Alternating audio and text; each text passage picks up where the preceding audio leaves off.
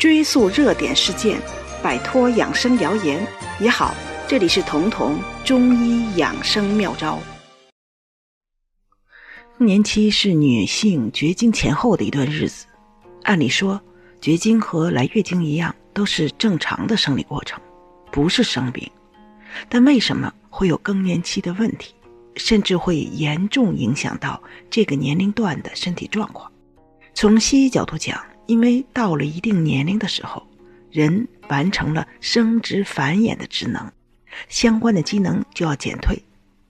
随着卵巢功能的减退，月经会减少，直到停经，雌激素也会减少，人体无法一下子适应这个变化，这个过程中引出的失调就成了更年期。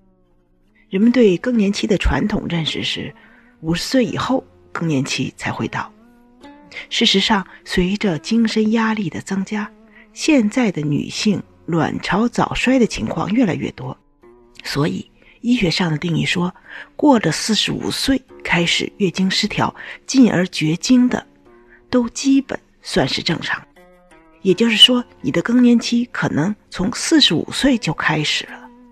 这意味着，不仅要提前承受更年期的各种不适。对于想长保青春的女性来说，还要提前接受衰老，这确实太难了。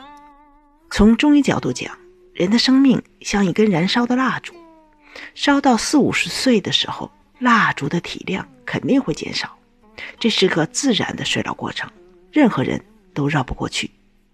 所以，就算最平稳的更年期，也会多多少少的有烘热呀、汗出的问题。严重的就会诱发其他疾病，所以更年期是个非调理不可的年龄段，而这个调理是要着重滋阴的，同时还应该根据具体的情况兼顾到养血通络、疏解瘀结。中医治病养生都要分阴阳，但是阴和阳的关系不是简单的对立，而是矛盾的统一。具体说，阴是阳的基础，就像蜡烛是火苗的基础一样。只有蜡烛足够的粗壮，火苗才能燃烧的时间长。而身体的消耗，归根结底就是对阴的消耗，对蜡烛的消耗。有句诗说“蜡炬成灰泪始干”，其实也是很形象的表现出了一个人生命完结的过程。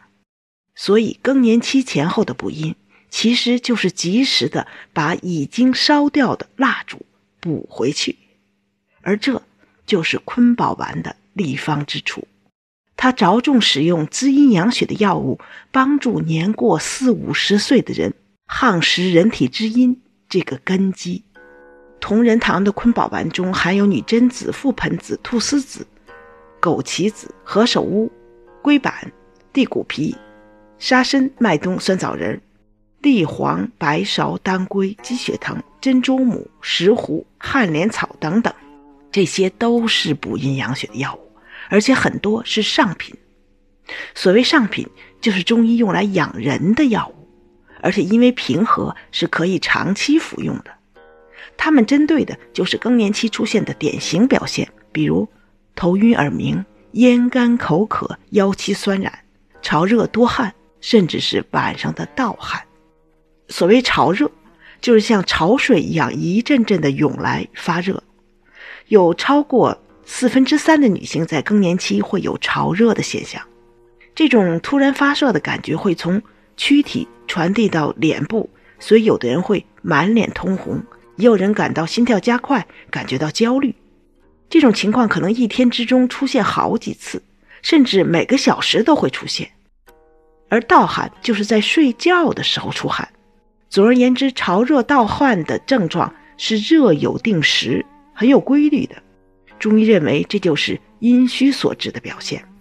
而这种情况如果不加以控制，接下来可能就要出现心烦易怒、不开心、容易发脾气，这是阴虚日久了化热的结果。所以，坤宝丸在滋补肝肾之阴的同时，还辅助了。镇静安神，就是要兼顾到这种躲也躲不开的情绪问题。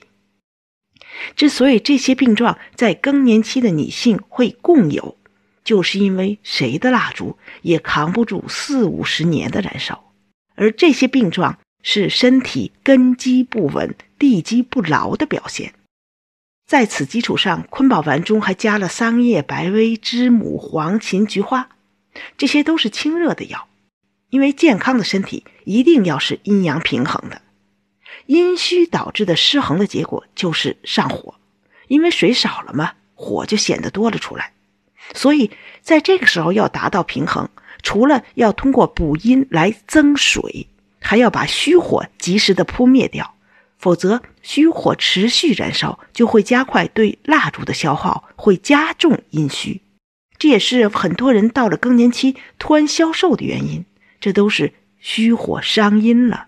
而阴虚的人是最容易瘦的，而虚火伤及的却远远不只是体重，很多西医也棘手的免疫系统疾病也会在更年期前后高发，因为这个时候是人体的阴阳最容易失衡的阶段，所以中医才会用补阴清虚热来给更年期维稳，而清热的药是在补阴的基础上锦上添花。很多人吃了坤宝丸之后，潮热减轻，出汗减少，不那么心烦，脾气也好了，甚至能安静的入睡。这些就是虚火被及时扑灭的结果。而虚火如果能及时被扑灭，对蜡烛的消耗就减慢了，不仅缓解了更年期的不舒服，减少了很多疾病发生的诱因，还有延缓更年期到来的可能。从这个意义上说，坤宝丸。也就有了保青春的价值。